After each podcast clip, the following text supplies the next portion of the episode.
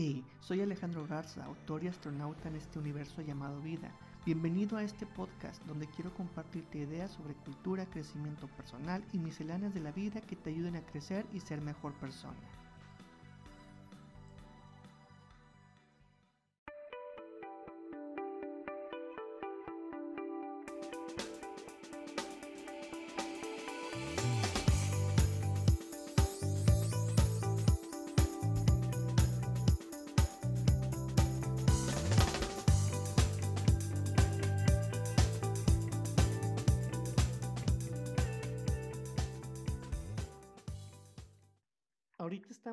Situación de pandemia, ya prácticamente un año que cumplimos aquí en, México y en el mundo, pues em, inició, digamos, en febrero con el caso de China y vienen nombres ahorita, podemos estar pensando en, todas las personas que, intervienen para sacar adelante esta situación, pero hay, no, hay, hay unos en particular que destacan ahorita. Uno de ellos es el de Oslem Turesi, Turesi, a ver si lo pronuncié bien, porque creo que es de origen turco, ella es Chief Medical Officer de una empresa que se llama BioNTech, que si les suena el nombre, ya, ya, ya más o menos saben para qué, para qué está enfocada esta compañía y, y, se trata ni más ni menos que de la fabricación de la vacuna contra el coronavirus y en conjunto con la compañía Pfizer. Y esta mujer, a lo mejor no lo sabe ahorita, pero es fuerte candidata para recibir el premio Nobel junto con su esposo, que también es el cofundador de esta empresa. Otra mujer de, que destaca ahorita se llama Joy Watt. Ella es de China. Es la CEO de una empresa que se llama Yum, Yum China. Es eh, una, reúne a muchas, a, a muchas cadenas de restaurantes y destaca porque en medio de la pandemia ella tomó la decisión de enviarles comida a, a, los hospitales y a centros comunitarios en medio de esta crisis sanitaria y destaca por esta empatía, mm, por este humanismo y es una mujer ejemplo para tenerla en mente en estos momentos. Y otra, entre otras tantas, es Angela Merkel, la canciller de Alemania, que hasta yo me sorprendí cuando leí su, su biografía o leí sus antecedentes, que ella tiene un doctorado en química cuántica tiene toda una mentalidad, toda una mente científica y tuvo la estrategia de cómo comunicar los temas complejos de la, de la pandemia a la sociedad para que ésta pudiera responder de mejor manera a la situación eh, de la crisis sanitaria. E, e, eso también contribuyó mucho a que su, uno de los ministros, uno de los virólogos de Alemania pudiera crear un podcast para estar en comunicación directa con la sociedad y por eso Alemania destaca como uno de los países que mejor ha manejado la, la, crisis sanitaria. Entonces, estas tres mujeres, junto con otras como Jacinda Arden, de la, que es la primera ministra de Nueva Zelanda, otras mujeres que son líderes políticas, han destacado en el mundo por manejar la crisis sanitaria a diferencia de muchos países liderados por hombres. Así que en este episodio de Rapsodia Mental quiero dedicarlo a la a la mujer, que es la semana del Día Internacional de la Mujer. Y hoy tengo a una invitada que es la madrina, porque es la primera que voy a entrevistar. Y ojalá que vengan más invitados a este podcast más adelante. Ella es Ana Lucía Cavazos. Eh, bienvenida, te doy la bienvenida a, este podcast y gracias por, por, querer estar aquí para hablar de, estos temas. Eh, ¿Cómo estás, Ana Lucía? Hola, hola, muy bien, gracias Alex, gracias por la invitación. Este, pues qué honor para mí ser la primera invitada. Así es. Oye, pues aquí le, viendo tu, tu semblanza, eh, que, tienes licenciatura en ciencias de la educación, tienes, eres, este, tienes certificación como instructora de lengua inglesa, así como otra en estrategia de impacto social, eh, y todo un currículum eh, tienes un gusto por todos estos proyectos que te, que te, que te, impulsan a transformar comunidades, que traes todo este tema de, de empoderar a las personas, particularmente, ni se diga, a las mujeres, eh, y buscas cómo lograr la equidad de género. ¿Cómo todo esto te ha venido a ti a, a definir tu propósito qué es esto precisamente, el empoderamiento de la mujer. Bueno, pues la verdad es que todo comenzó desde que estaba en la UDEM estudiando mi carrera. Eh, estábamos en un programa de honores, que realmente es un programa de liderazgo, en el que nos asignaron unos temas relacionados a las, en ese entonces eran los Millennium Development Goals de la ONU, que ahorita ya son los SDGs, ya son los Sustainable Development Goals. Y uno de ellos, el número tres de ese entonces, era empoderamiento de la mujer y equidad de género, que ahorita ya nomás se llama equidad de género. Y fue el que le tocó a mi equipo y haz de cuenta que nos habían puesto a investigar temas de, pues por cómo, cómo está la inequidad aquí en México y la violencia y, y demás, ¿no? Y me acuerdo que quedé impactada porque es un tema que pues como que eh, sabía que existía, pero no estaba tan consciente de qué tan cercana era esa realidad.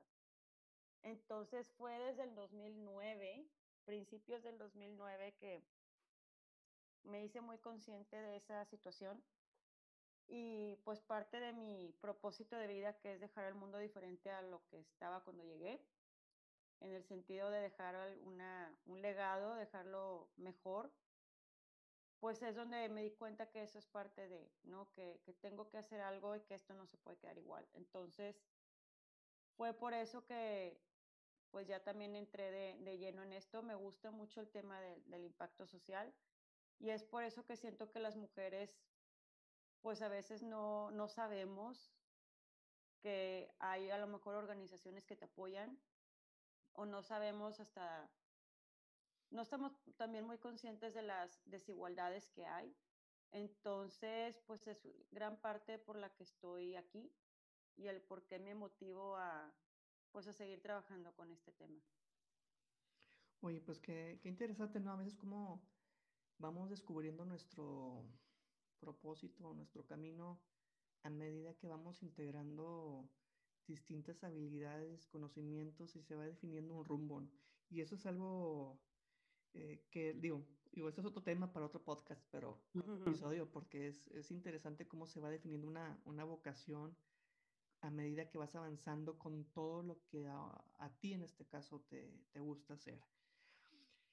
Oye, pues bueno, entrando en materia, ahorita pues estamos en la semana eh, del Día Internacional de la Mujer, por ahí se, queda, se genera un poquito de, digamos, he leído comentarios de, de personas, de, de, mujeres que dicen, no, es que no hay que celebrar el día, hay que este, enfocarlo más en acciones concretas, no es tanto felicitar uh -huh. a la mujer, sino realmente buscar eh, soluciones o acciones particulares para lograr lo que tanto se está buscando, que es una mayor equidad, igualdad entre hombres y mujeres.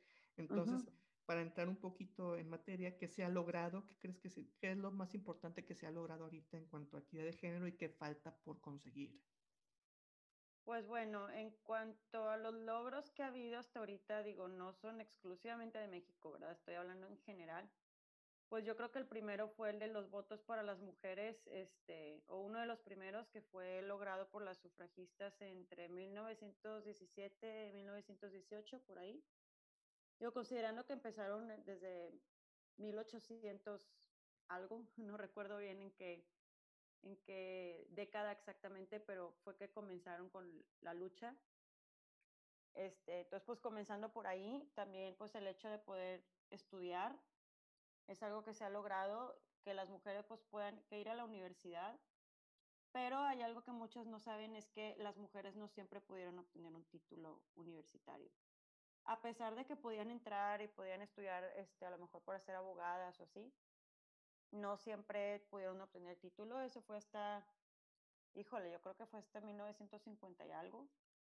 Eh, no recuerdo la fecha exacta, no, no quisiera mentirte, pero pues eso es algo de lo que también sucedió. Y eso lo sé por este, un libro que estoy leyendo en el que hablan que Harvard y una universidad que se llama Tufts University, las dos de Massachusetts, este, no, no se les otorgaba el título a las mujeres. Es algo muy, muy interesante, ¿no? Y pues otra es que las mujeres puedan trabajar, porque en muchos lados pues a lo mejor antes no se podía, que puedan ocupar puestos políticos, eh, y pues bueno, entre otros, ¿no? ¿Qué falta? Bueno, volviendo al tema de, de la estudiada, yo creo que de entrada falta brindar más oportunidades educativas a las mujeres, a pesar de que ya existe, o sea, que se puede decir que la, la, escuela y demás, pues está abierta para mujeres y niñas también. Desgraciadamente el nivel de analfabetismo es muy alto y es más alto en mujeres.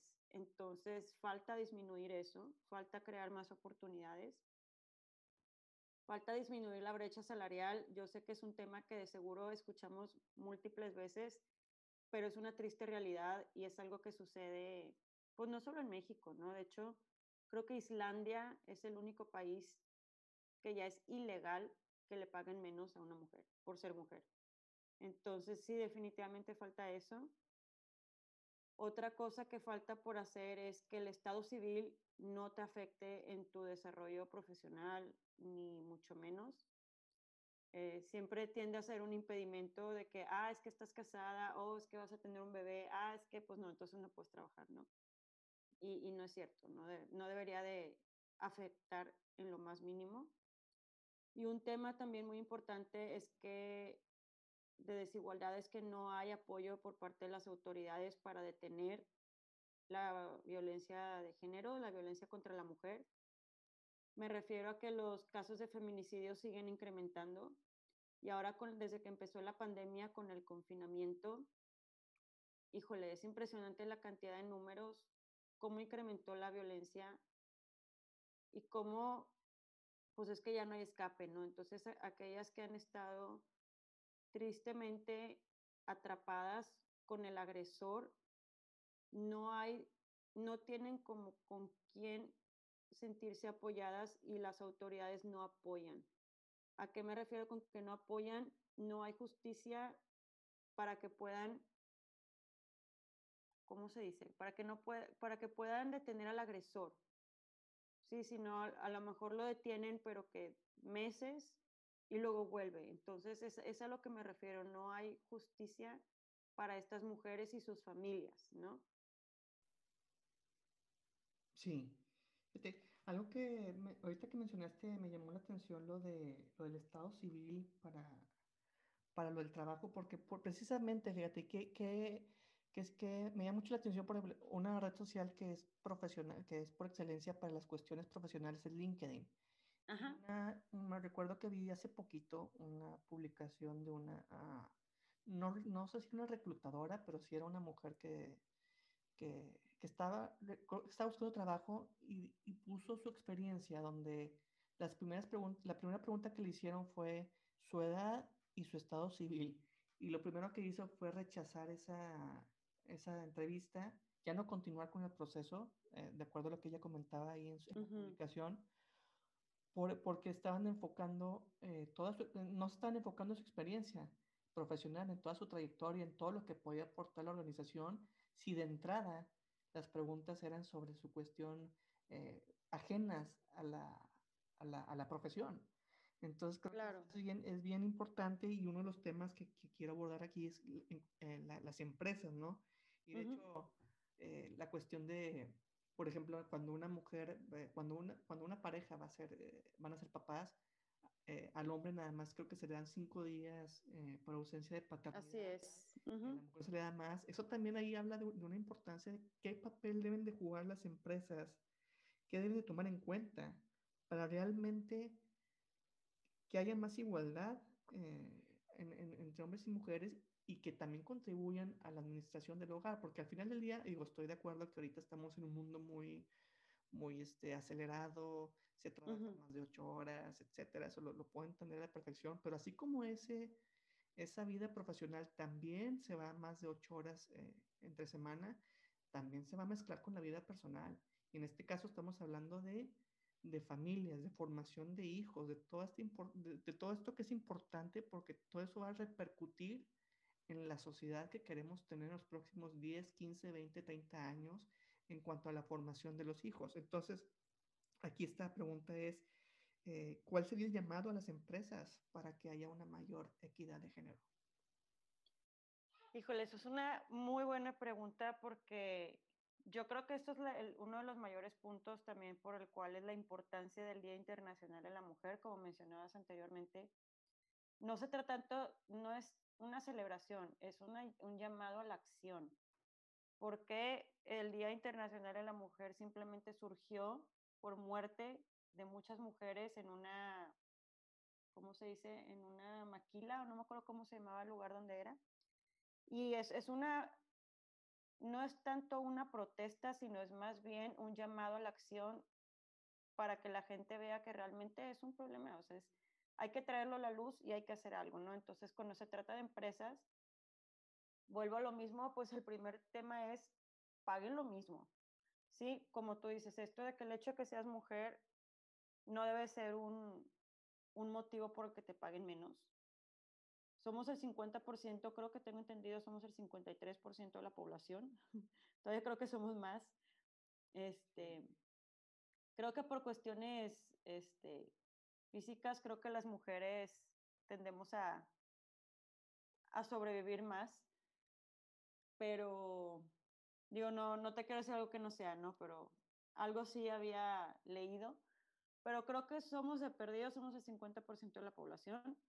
Y no merecemos que nos traten como menos simplemente por existir, ¿no? Entonces, de entrada, tiene que disminuir la brecha salarial. Eso es un hecho. Otra es que, pues que los horarios también sean flexibles porque, como comentas, pues es que los hijos y el hogar es, pues es de los dos, ¿no? Entonces, así como las mujeres, pues también nos gustaría que nos, que nos den, den tiempo para estar con los hijos, para poder salir a, no sé, que puedas estar con ellos y que al mismo tiempo puedas trabajar y que puedas atender el hogar, los hombres también deben de tener esto. ¿Por qué? Porque estamos hablando de equidad, es, igualdad en este sentido. Buscamos que, que si las mujeres queremos que, que puedan, puedan respetar eso de nosotros, pues se, se espera que para los hombres también, ¿no? Entonces aquí es un punto muy importante que muchas veces como sociedad omitimos cuando hablamos de equidad, pero pues los hombres también necesitan a lo mejor incrementar sus días de ausencia de paternidad, porque al fin y al cabo un hijo nuevo es diferente, cambia toda la dinámica familiar. Entonces, pues así como es importante que la mamá esté ahí, el papá también. Sí, entonces eso que, que, mencionabas, pues son cinco días hábiles, a lo mejor pues les tienen que dar más, denles todo el mes he perdido, tres semanas, no sé. ¿Por qué? Porque pues cambia toda una dinámica y la, pues la mamá también necesita apoyo, no está sola en esto, ¿no? Entonces, es algo que sí deberían de, de aplicar las empresas y creo que definitivamente ayudaría bastante en cuanto a la carga, si se puede decir así, de, lo que implica administrar el hogar. Y creo que esto también va a ayudar mucho en cuestión de los roles. Roles respecto a la casa, porque, pues yo digo, los dos pueden cocinar, los dos pueden lavar la ropa, los dos pueden cuidar de los hijos, en fin y al cabo es una sola casa, ¿no? Y, y qué padre que se puedan dividir las responsabilidades, especialmente cuando los dos trabajan. Y creo que las empresas juegan un rol muy importante en esto. Y, y más ahorita como con esta pandemia que se ha demostrado que se puede trabajar desde casa, yo creo que en el momento en que se pueda volver a trabajar físicamente en oficinas o donde sea que estén, yo creo que ya no, las cosas no pueden estar igual. Es un hecho, no pueden estar igual y las empresas deben de implementar horarios más flexibles y modalidades flexibles precisamente para que se pueda lograr esta equidad. Ahora sí, como dicen, ya no hay excusas. Totalmente de acuerdo. Y, y eso de, de, que los dos, tanto hombre como mujer, eh, eh, ya cuando se forman una familia, eh, creo que va también por la mano de, en el hecho de, de estar tiempo, más tiempo con los hijos, porque ahorita creo yo que es un tema bien importante estar presentes eh, en cuanto a la formación y más ahorita que el, el, como padres de familia tienen el reto de estar al pendiente de qué están viendo los niños, ahorita que ellos son los que están más conectados a los dispositivos. Uh -huh. o sea, todo esto repercute en la formación de la, de la familia, de, con los hijos, en la educación. Y creo que sí es bien importante lo que mencionas de ser flexibles en cuanto a horarios, precisamente para eso eh, también. O sea, creo que al final del día los dos tienen que estar presentes en, en, la, en la, formación de los, de los hijos. Todos los cambios que vienen con la, con la nueva normalidad, como se le llama, creo yo que nos deben de poner a reflexionar sobre qué debemos hacer también para, para eso, para formar hijos en un mundo que está acelerado, que trae muchas más cosas, bombardeo de, de información, de contenidos, de, de estar ahí. Y al final del día se necesita de los dos, el hombre y la mujer, pero para eso se necesitan generar las condiciones adecuadas por parte de nosotros los hombres, las empresas y, y la sociedad en general. Así es, pues se tiene que empezar por algo definitivamente, pero sí las empresas juegan un rol muy importante y eso, digo, más allá también del, del trato que den a los empleados en sí, también tiene que ver mucho lo, cómo permiten, o no, no es que lo permitan, pero cómo dentro de la empresa, qué rol juega una mujer dentro de ella. ¿Sí? ¿Qué tanto le permiten o qué tanto, es que no es tanto que lo permitan, pero no sé cómo decir, es qué tanto desempeña ella en cuanto a papeles o, puestos importantes dentro de la empresa.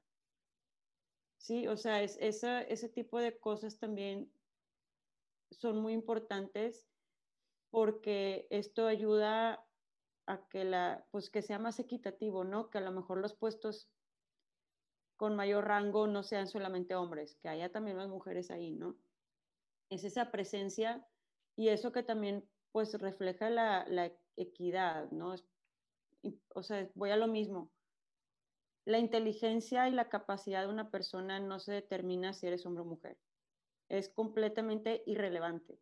Por lo tanto, ese tipo de, oportunidades laborales, de puestos y salarios no deben de depender si eres hombre o mujer o tu estado civil. Entonces, como tú mencionabas también hace rato en el ejemplo, es que, pues, felicidades a la mujer que hizo eso de rechazar la entrevista porque, pues, para ¿Qué, les importa, no? Si eres mujer y si estás casado, si eres soltera, ¿no? Entonces, em, yo creo que en ese sentido también hay mucho camino que recorrer y en el sentido familiar definitivamente las cosas van a cambiar, han cambiado y van a seguir cambiando, pero como decía, con mayor razón es importante que tanto papá como mamá estén presentes en la vida de los hijos. Y aunque sean familias sin hijos, es importante que, exista la posibilidad de que el trabajo sea flexible y de que por ambas partes, tanto hombres como mujeres, exista esa, esa, pues esa igualdad respecto al trato que les da una empresa para que puedan administrar bien su hogar. Totalmente de acuerdo. Mira, yo creo que ahorita eh, por ahí ya, se mencionó, ya mencionaste algunos de los principales eh, roles que deben de, bueno, que debemos asumir los hombres para generar una mayor igualdad de género. ¿Qué otros, eh, qué otras acciones concretas deberíamos de asumir, de, de, llevarlas a cabo realmente para que se cumpla esto? Sí, pues bueno, la del trabajo, pues ya hay que ser un buen compañero de trabajo, ¿no? Porque pues también así como nosotras las mujeres, o sea, buscamos en general que tanto los hombres y mujeres, pues que podamos tener una buena relación laboral, que no haya acoso, por favor, porque el tema de acoso laboral es otra cosa por completo, pero que exista esa igualdad en, cuanto al trato por parte de compañeros, por parte de los jefes, por parte de los directores, ¿verdad? Otro rol que se debe de, de asumir es simplemente va a sonar bien tonto, pues escuchar.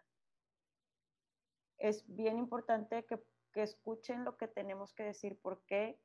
Porque muchas veces es como le llaman al punto ciego.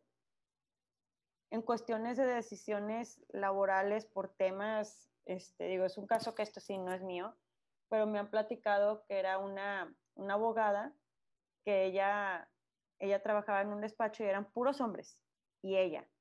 Y ella platicaba que tuvo que aprender pues de temas de hombres como el fútbol y que el americano y cosas que pues a ella no le gustaban, pero pues para poder estar enrolada en la conversación y, y que al final le terminaron hasta diciendo, no, es que el hecho que tú seas mujer, al contrario, aporta mucho porque son cosas que nosotros no vemos.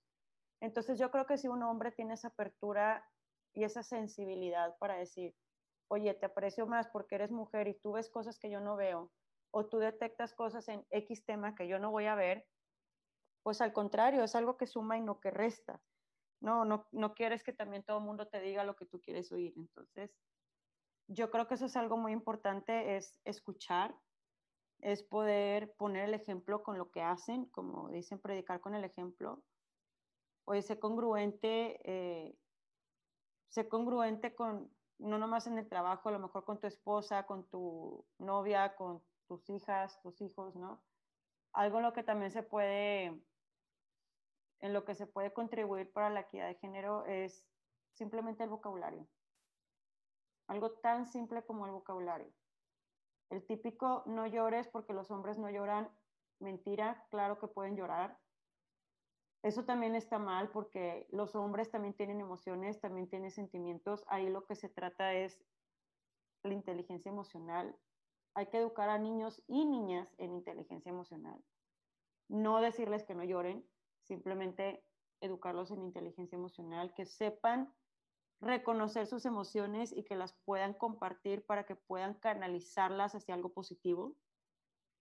Pero ese tipo de cosas también está mal. Y es un ejemplo, uno de los muchos que hay de vocabulario. O, ay, es que esto no porque es muy de niña. Ay, es que la niña, no sé. Ay, te molesta porque te, te le gustas.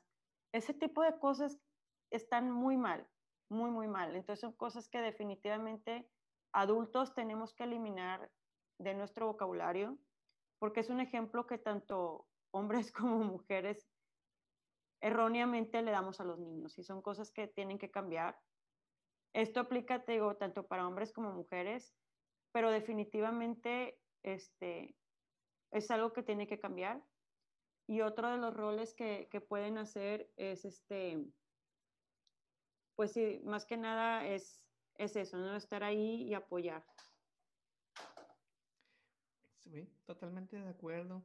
Oye, pues entrando en un tema un poquito, digo, relación, sigue relacionado con el tema de la, de la mujer, pero ya para darle otra, otro giro aquí a la, a la charla, a la conversación, eh, ¿qué mujeres te inspiran y o son tus modelos a seguir, ya sean diplomáticas, empresarias, escritoras? ¿Qué, ¿Quiénes son tus, tus, así, tus role model? Digo, bueno, de eso sí, si me dices que saque una lista, pues la lista sí la tendría, pero bueno, de las que se me ven, vienen ahorita así como a la mente, este, bueno, estas dos mujeres son súper reconocidas mundialmente por lo que han hecho, pero la primera es Jacinda Arden, que es la primer ministra de Nueva Zelanda. Ella es impresionante cómo ha manejado la pandemia y ella como mamá también y como primer ministra, cómo, no cómo ha sabido hacer como incluso su maternidad y su trabajo no se, no, ¿cómo, cómo se dice? Que no interviene uno con el otro, más bien son parte de, y ha, ha logrado hacer muchas cosas por su gente y por su país. La otra es Angela Merkel, como mencionaba, la de Alemania, una mujer muy respetable. Emma Watson, porque a pesar de ser súper buena actriz por todo lo que ha hecho, es una mujer que estudia, es voz en la ONU, creó el movimiento de He for She precisamente, que habla de, de cómo para lograr la equidad de género el hombre tiene que estar involucrado, ¿no? Es un he for she. Entonces, el lograr la equidad de género y el empoderamiento de la mujer implica a los hombres también. No, no, como mujeres no estamos solas. Y además Emma Watson tiene un club de, de, lectura que yo la sigo en Goodreads desde hace varios años ya. Y está muy padre porque es un club de lectura feminista en el que se pone la mesa, sobre la mesa se pone un libro cada dos meses y hay, hay comunidad de, mujeres alrededor de todo el mundo, de todas las edades, de todas las razas. Este, está muy interesante porque pues entran muchos temas de discusión en base a los libros que se están leyendo y ella es la que lo lidera. Otra es J.K. Rowling, que es la autora de, de Harry Potter, toda la saga. La verdad es que ella tiene un historial muy, muy interesante su vida. Ella no fue exitosa hasta creo que sus 50 y algo años, creo que sus finales de 40 o principios de los 50. Fue rechazada numerosas veces con sus libros y nosotros ya sabemos que fueron un exitazo y siguen siendo un súper éxito. Y, y, es impresionante porque lo que tuvo que hacer, así como esta señora con lo de LinkedIn, se puso J.K. Rowling en vez de poner su nombre porque ya con eso se quitó el sesgo de que dijeran por ser mujer ya no lo voy a leer. Es impresionante. Otra, ella es una cantante y actriz que se llama Idina Menzel, ella de Broadway. La admiro bastante, de hecho para todo el mundo yo creo que la, el papel más reconocido que tiene es que le hace la voz a, a la reina Elsa de Disney. Este, pero sí, yo la admiro bastante. Otra, ella es un personaje histórico, se llama Emily Engel.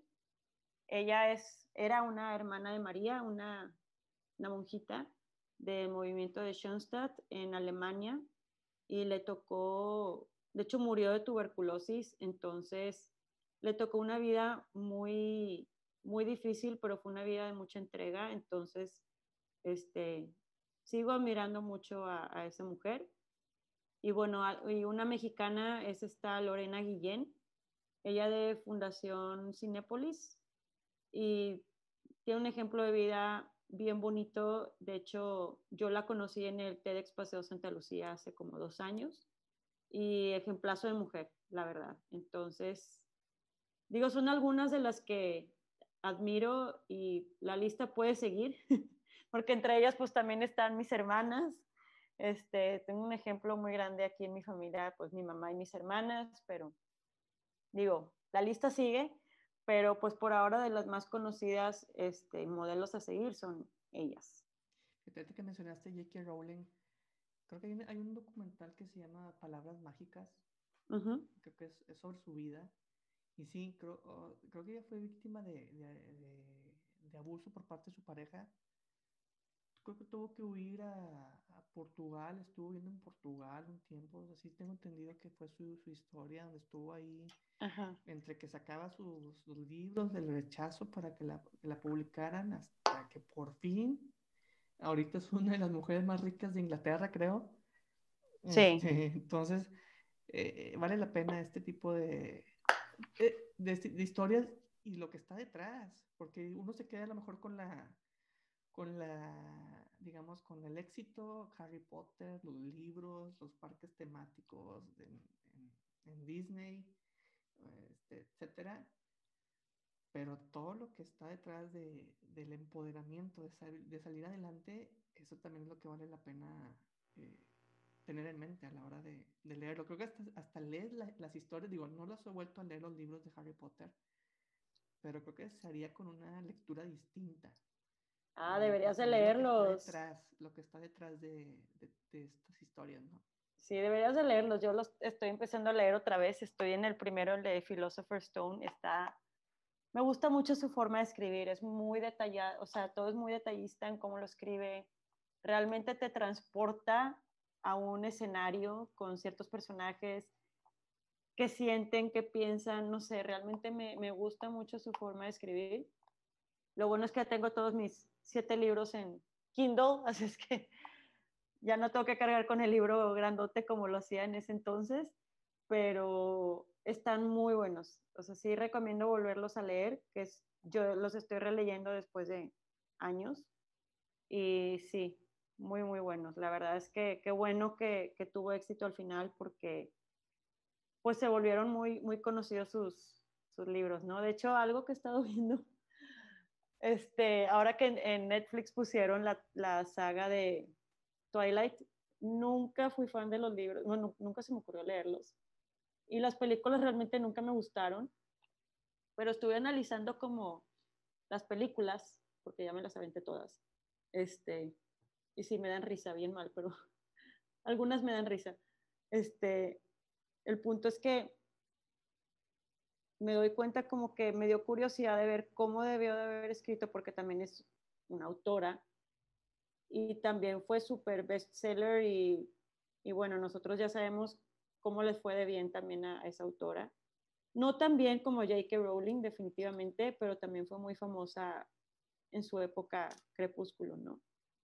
Y me dio tanta curiosidad de leer sus libros. Dije, voy a leer el primero, lo voy a, lo voy a comprar por Kindle para ver qué tal está, porque tengo mucha curiosidad. Honestamente no, digo, no desprecio su trabajo, ¿verdad? No la conozco, pero, pero yo creo que tampoco ella de seguro no se debió de haber imaginado que, pues lo que fue, el impacto que fuera tener su, su trabajo, ¿no? Sus, creo que son cinco libros, cuatro o cinco libros, no sé cuántos libros sean, pero yo creo que no, tampoco se había imaginado el, el, efecto que tuvo, ¿no? Porque creo que a la fecha sigue habiendo como super fans entonces, la verdad es que sí es impresionante cómo unas historias pueden transformar a muchas comunidades. Pues es que el poder de las historias es, es, importantísimo. Ahorita digo, no lo he leído, sé que está aquí en la casa del libro, el de Michelle Obama, el de Becoming. Ah, ya. Creo que también ya lo, ya lo, lo va a salir la versión para jóvenes lectores. Ah, sí. Me interesa mucho leerlo por, por lo que implica eh, esta mujer en el, en el, ámbito de la política y de su papel en, bueno, como primera dama, ex primera dama de Estados Unidos, pero bueno, Ajá. también está ahorita la, la, vicepresidenta, Kamala Harris, que, llegó, sí. que está ahí en, en, el gobierno de Estados Unidos. También creo que es importante tenerlas en mente a estas mujeres, como claro. otras tantas que están en la, en la política, y, y inspirarnos en sus historias tanto hombres como mujeres. O sea, no, no se trata de nada más las mujeres para que uh -huh. salgan adelante, sino también los hombres para comprender o para eh, comprender sus historias. Al final del día, el poder de las historias son las que transforman a, a, la sociedad, al mundo. No es lo mismo leer, por ejemplo, yo estaba, un libro que estoy leyendo ahorita que se llama Homo Deus, breve historia del mañana, Ajá. Hay una parte donde dice que por ahí de la Segunda Guerra Mundial a las mujeres sí les permitieron trabajar, pero para fabricar municiones en las, en las, ahí en las fábricas, pero nada más para eso. Una vez que terminó la guerra, órale, regresense a sus casas. Entonces es bien importante conocer las historias porque es lo que nos permite transformar y cambiar, si no como que vamos a estar repitiendo los mismos patrones en, en los comportamientos de, lo, de, de los seres humanos y a lo mejor así no se va a dar un cambio real, sino que tenemos que comprender estas historias de todas estas mujeres para realmente como que, órale, hacia dónde vamos y qué queremos lograr. Uh -huh. Claro, totalmente, totalmente de acuerdo. Oye, pero te faltó una mujer muy importante. la Mujer Maravilla. Ah, claro, bueno, no, no la puse porque está el debate que es, es un personaje ficticio y que no lo es, pero digo, como personaje ficticio escrito, este, pues sí lo es, pero más por lo que, este, digo, pues que tiene los superpoderes y así, ¿no? Pero pues es más, este, ella como tal, este, digo, bueno, si nos vamos al personaje en sí, a Gal Gadot, la admiro bastante, a esa mujer, mis respetos, este, o sea, imagínate ella estando embarazada grabando Wonder Woman, o sea, ¿cómo le hace? Entrenaba horas para desempeñar el papel que hacía. No, no, la verdad es que ella sí es una mujer maravilla en vivo y a todo color. Una de las tantas mujeres maravillas en vivo y a todo color. Este, pero sí, ella definitivamente para mí, este, desde mucho antes que saliera la película, ¿eh? para mí siempre ha sido como, pues sí, como un, no, no tanto un ejemplo, pero un, ¿cuál es la palabra? Bueno, dejémoslo en ejemplo porque no se me viene a la mente la palabra correcta en este momento, pero ha sido como un, un personaje que representa, representa el feminismo en el sentido de que ella llegó en una época de estereotipos, más bien a romper el estereotipo porque fue como entre los 40, 50, más bien en los 40, si no me equivoco, fue pasando la Segunda Guerra Mundial, donde estaba el estereotipo que la mujer pues solo pertenecía en casa y que la mujer no más podía y no podía hacer esto y así, ¿no? Entonces cuando llega ella a la vista, ¿no? Cuando sale en, la, en los cómics, pues empieza a hacer toda una revolución, ¿no? Entonces, ella realmente es ese, esa heroína a la que todos deberíamos de, de ver, este, tener como ejemplo, porque pues es alguien que, que además ayuda a los demás. No es alguien que, ah, yo soy poderosa y ustedes no, y, no, ¿verdad? Al contrario, ella busca la manera de ayudar a los demás y como, bueno, a mí me gusta mucho la mitología griega, pero como ella siendo una diosa o semidiosa, porque se supone que su papá es este Zeus, Hipólita es su mamá, pero ella realmente la, ¿cómo se dice? La hicieron de barro, o sea, su mamá se supone que Hipólita la hizo de barro y que Zeus le dio vida, ¿no? Porque donde ella vivía se supone que pues era una isla de puras mujeres, Temisira o algo así se llama el lugar, y, y pues, eh, pues no, ¿verdad? O sea, ¿de, ¿de dónde sacas a más niños? Entonces, realmente en cuestiones de mitología, pues así es como surge el personaje y crece, pues bueno, si ya viste la película, pues ya sabes, este, la, la, la película, la 1, ¿verdad? Ya sabes como el origen de la historia de la Mujer Maravilla. Y realmente es, es importante saber cómo ella, como el personaje, cómo fue desafiando desde salir de su área de confort, donde todo era bonito, a irse a un mundo en el que hay guerra, hay muerte, hay desigualdad, ¿no? Donde existe todo eso. Y, y, cómo hace todo por los demás, ¿no? Entonces, realmente ella, ella es una persona ficticia, es un personaje que, que demuestra que realmente no hay nada imposible y demuestra que sí se puede hacer un cambio. Y, y pues si, tú te pones a ver digo, porque realmente hay, es un, todo un tema que puedes estudiar, ¿no? Pero si ves la Mujer Maravilla a través de los años, también te das cuenta que hay, hay momentos en el que ella creo que hasta la ponen de, de esposa, creo que también se casa y creo que también hasta tiene hijos, no sé, no, no, no me he ido muy, muy a fondo en esa parte del, de los cómics, porque realmente con los cómics apenas, aunque no lo creas, apenas los estoy empezando a leer pero en sí lo que implica el personaje es, la verdad es que sí es, es alguien que deberíamos de, conocer. Oye, fíjate que ahorita pensando, bueno, precisamente en, ¿qué fue? No, antier, eh, yo me di la tarea de, de, volver a ver la serie animada de Batman, la de los 90, porque me, me, encanta, es mi, de mis caricaturas favoritas, me gusta toda la ambientación, todo el, todo lo que le, toda la atmósfera de esta caricatura siempre me ha gustado mucho. Batman es mi superhéroe favorito. Y obviamente la Mujer Maravilla pertenece al mundo de DC.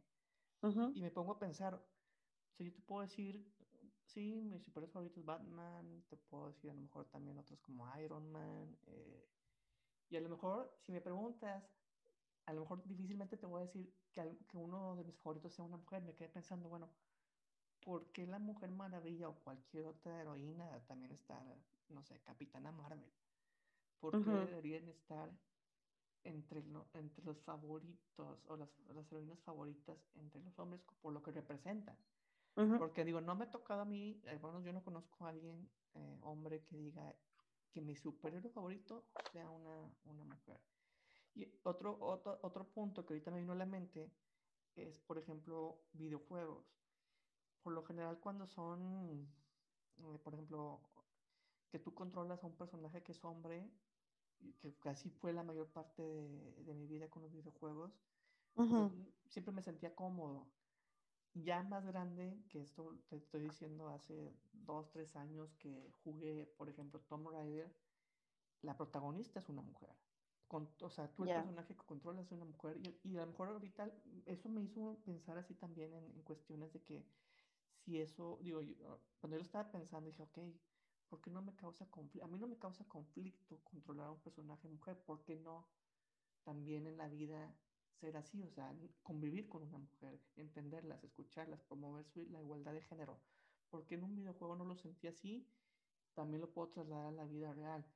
no sé, o sea, ahorita me, me, me brincó esa, esa, esa imagen ahorita en mi cabeza y por eso mi pregunta era, ¿por qué deberían ser importantes también las heroínas en la vida de los hombres? Muy buena pregunta. Yo creo que así como tú dices, así como las mujeres, pues las niñas, pues siempre crecimos que Superman y bueno, ahorita la verdad es que como, bueno, yo crecí en los noventas, este, crecí en la época de Nickelodeon y Cartoon Network y, y así, pero como que no, no, no, no teníamos tantos ejemplos, digo, ni que fuera una época súper antigua, pero digamos que no es como ahorita que ya está, pues está el Disney Plus, está el Netflix, están todos los canales a Dios y por haber, y tienen acceso a los superhéroes que quieran, cuando quieran, como quieran, han desarrollado y crecido muchísimas historias por medio de películas, cosa que a lo mejor antes a, a nosotros pues no nos tocaba más que las caricaturas y si es que te tocaba verlas, ¿no? pero yo creo que ahorita más que nunca, este, que ya está el acceso a, yo creo que sí está, debería de haber más, este, ¿cómo se dice? Más visibilidad a estas heroínas para que los niños, así como tú dices, que pues que los niños también puedan tener a la Mujer Maravilla o Capitán América, Capitana América, Marvel, eh, Capitana Marvel. Para Capitana Marvel, Dios perdón, estaba pensando en América. ¿Me entendiste?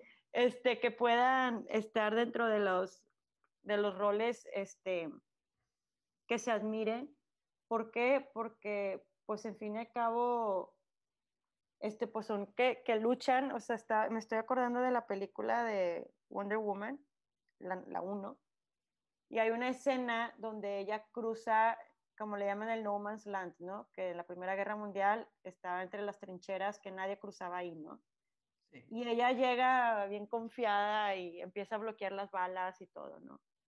Y en fin y al cabo ella es como la que termina salvando y haciendo el cambio, ¿no? Y obviamente pues con la ayuda de, de Steve. Pero a lo que voy con esto es que falta esa representación que que haya más mujeres que sean heroínas. Yo creo que ahorita no tiene a lo mejor mucho que ver con DC Comics, pero creo que Disney está haciendo un cambio con esto. Desde hace mucho antes que Frozen, pero empezaron a meter personajes, líderes, mujeres, donde empezaron a demostrar que pues no necesitan que llegue un príncipe y la salve, que no necesitan casarse para ser felices, que, que ellas tienen una misión en la vida que pueden cumplir, o que el amor también viene en forma familia, ¿no? Entonces, yo creo que, que es algo que, digo, Disney lo está haciendo ahorita ya desde hace varios años, y yo creo que en el tema de superhéroes es importante que haya más modelos femeninos y la Mujer Maravilla siendo como el que lleva más de 70 años, creo que ya cumplieron 75.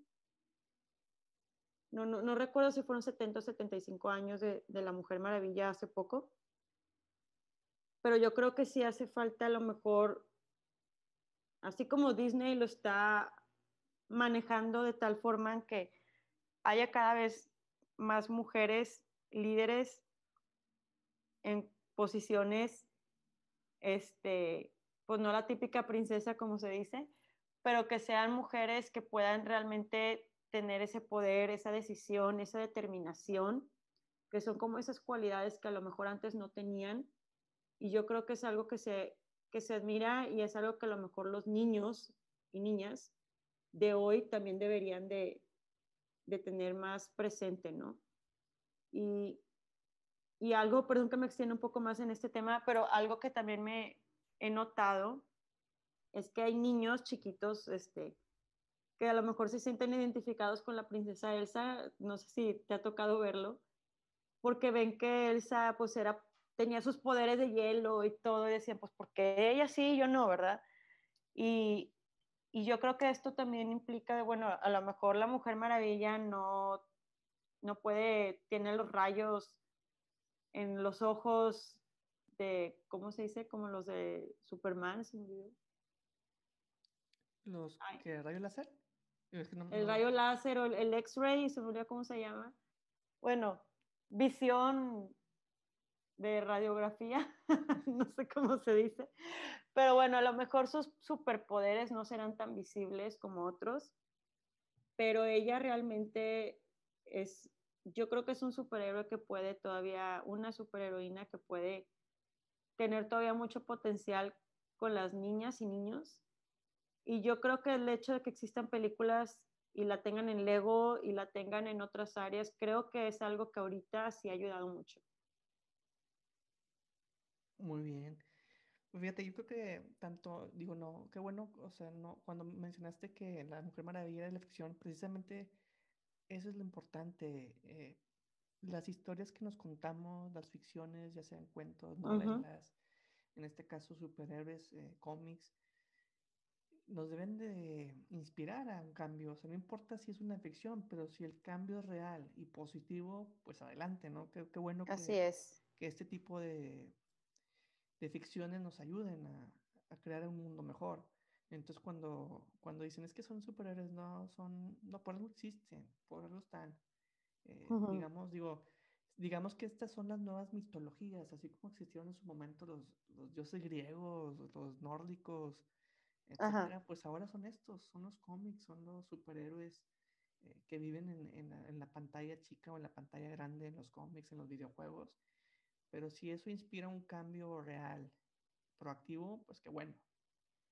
O sea, creo que, creo que ese es el mensaje importante con, con los superiores y en este caso la, la Mujer Maravilla. De hecho, yo pienso, yo una caricatura que veía mucho de chiquito era Los Caballeros del Zodiaco y a la fecha uh -huh. hace poco la volví a terminar de nuevo y hasta la vez con ojos diferentes. Porque, bueno, al menos sale lo que es Atena, así la, la, la, principal diosa de los griegos. Este, y también otra, otra no me acuerdo. Bueno, es que no era precisamente una, una como diosa, pero bueno, te, te, da a entender que era. Atena era diosa de la guerra, del amor, de la belleza, de la estrategia, o sea, toda mm. una eh, mujer completa.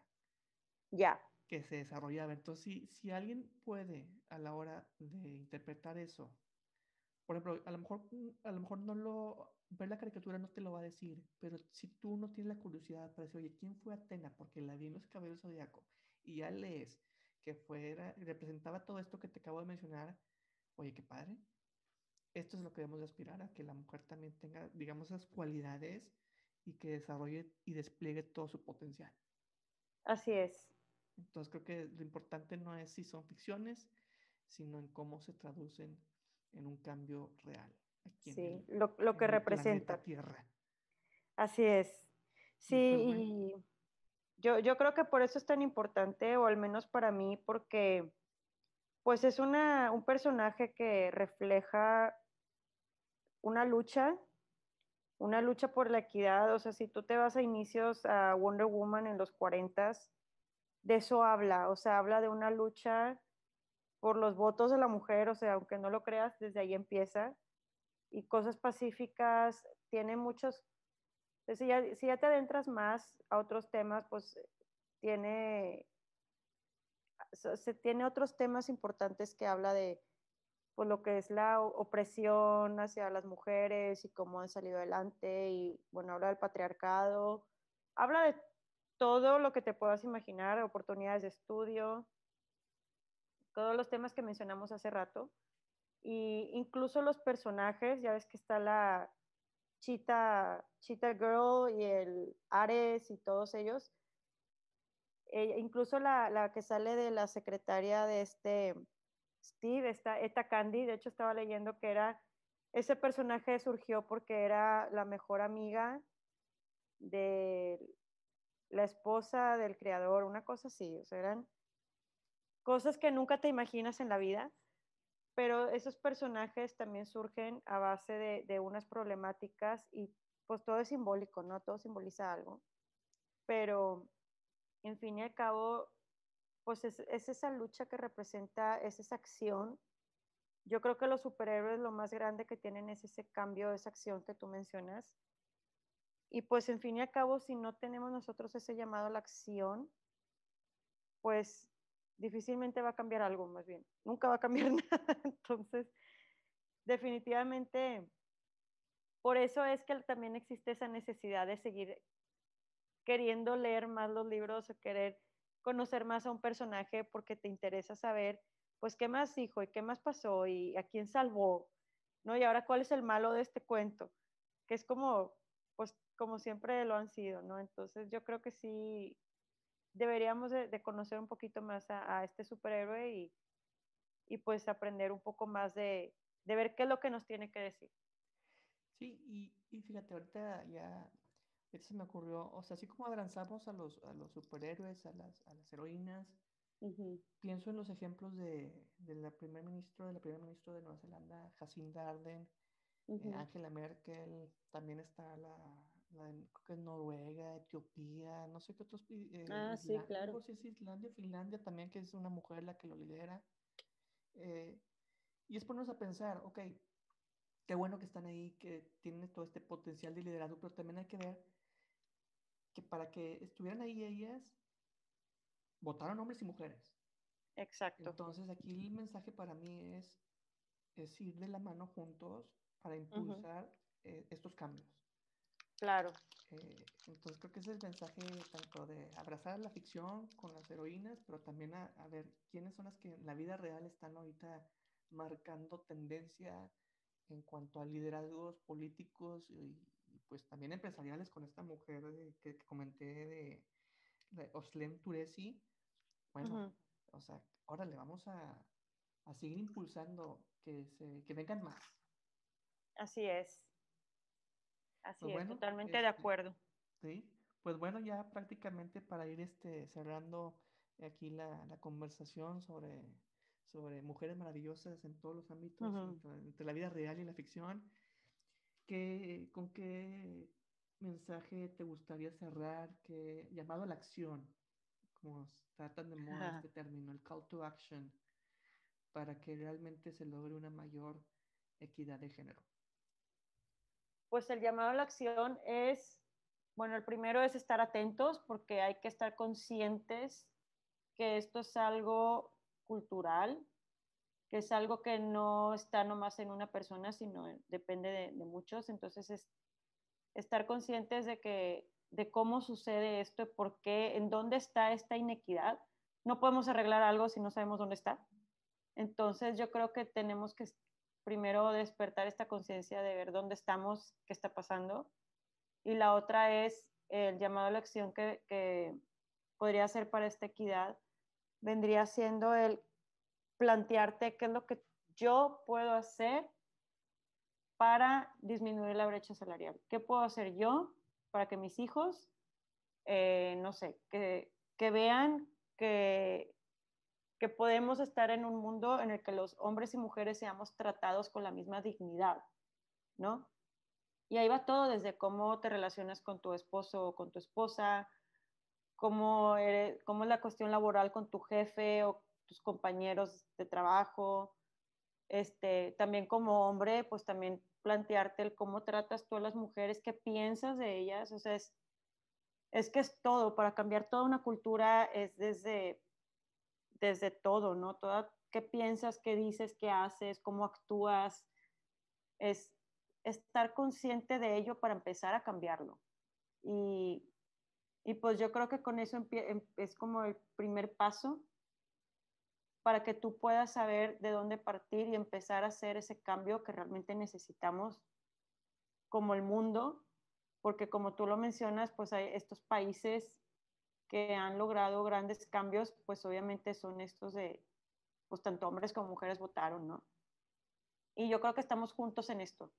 No estamos las mujeres solas y no están los hombres solos, somos todos. Entonces aquí entra como la filosofía de Emma Watson del He for She y, y definitivamente es algo que, que todos debemos de hacer y yo creo que por ahí me iría primero, ver dónde estoy yo para saber cuál es mi siguiente paso para ayudar a, y ahí viene toda la lista de cosas de, igualdad de género que podemos mejorar, este, para mejorar la disminuir la brecha salarial y, y demás, pues es, es ver cómo le hacemos desde de forma individual para eventualmente hacerlo algo colectivo. Todo empieza con una sola persona. Totalmente de acuerdo. Pues bueno, te agradezco mucho haber, haber este, aceptado la, la, invitación aquí a participar en, en este episodio del podcast, eh, hacer la madrina a la primera invitada con este tema que, que creo que es vital, no nada más una vez al año por ser la semana o el Día Internacional de la Mujer, sino que es algo que tenemos que tener presentes los, los 375 días del año. Así es. Este, así que pues te agradezco muchísimo la, la, la, participación. No sé si gustas compartir algún correo o alguna red social donde la gente te pueda contactar. Este, pues sí, mira, igual y me pueden buscar por LinkedIn.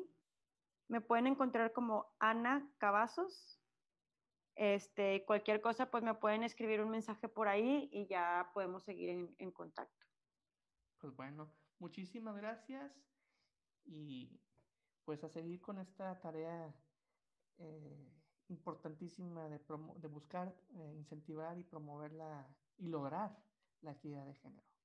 Así es, muchas gracias a ti Alex por la invitación y, y pues no hay que más que para seguir para adelante. Muchas gracias. A ti, hasta luego.